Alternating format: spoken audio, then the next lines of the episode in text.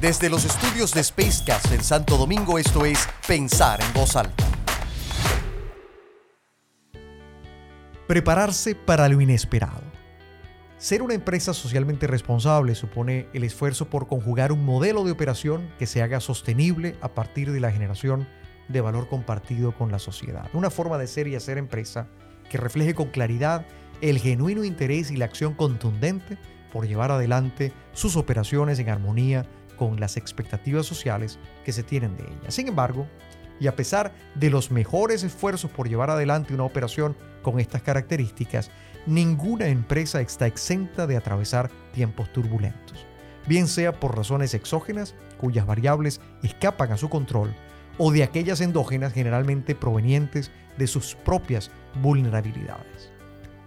En este sentido, Toda organización que se considere socialmente responsable debe contemplar los mecanismos que les permitan actuar adecuadamente cuando las cosas no vayan bien, cuando lo imprevisto les sorprenda o cuando, como resultado de un error o una mala decisión, se generen impactos negativos que la sometan al escrutinio de múltiples grupos de interés, bien sean estos normativos, funcionales, clientes o grupos de presión.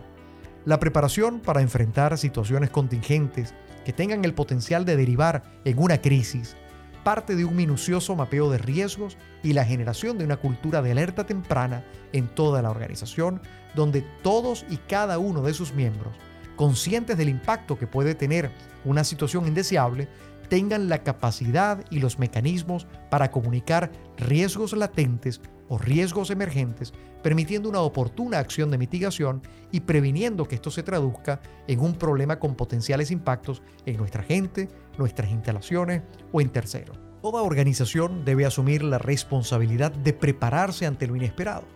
contar con los recursos humanos, operativos, financieros y legales para afrontar una situación de crisis y prepararse con los instrumentos, capacidades y personas que deban dar la cara por la organización ante un riesgo activado. Entre las consideraciones y herramientas que toda organización debe contemplar,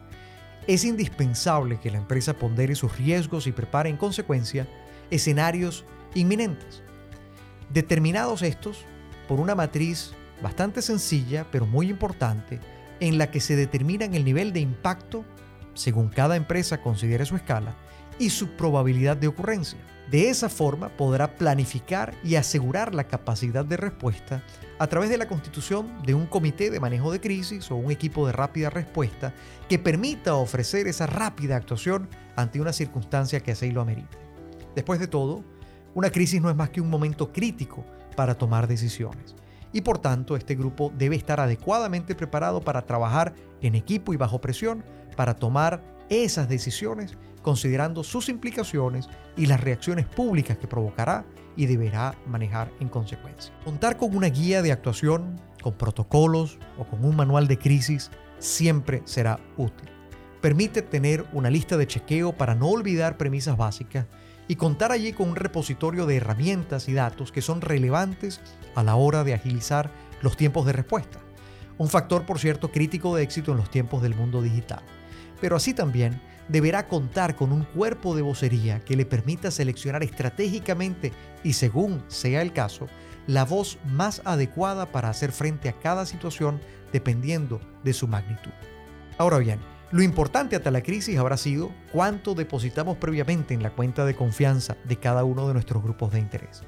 Toda empresa, sin importar su tamaño, atravesará tarde o temprano una situación de crisis pero aquellas que tengan que afrontarlo habiendo construido esa confianza previamente sobre la base de una comunicación abierta, transparente y una actuación responsable, estarán en mejor posición para maniobrar ante una circunstancia compleja que aquellas que decidieron no hacerlo. Al final, se trata de una decisión, donde la dirección de la empresa y su liderazgo siempre tendrán la última palabra.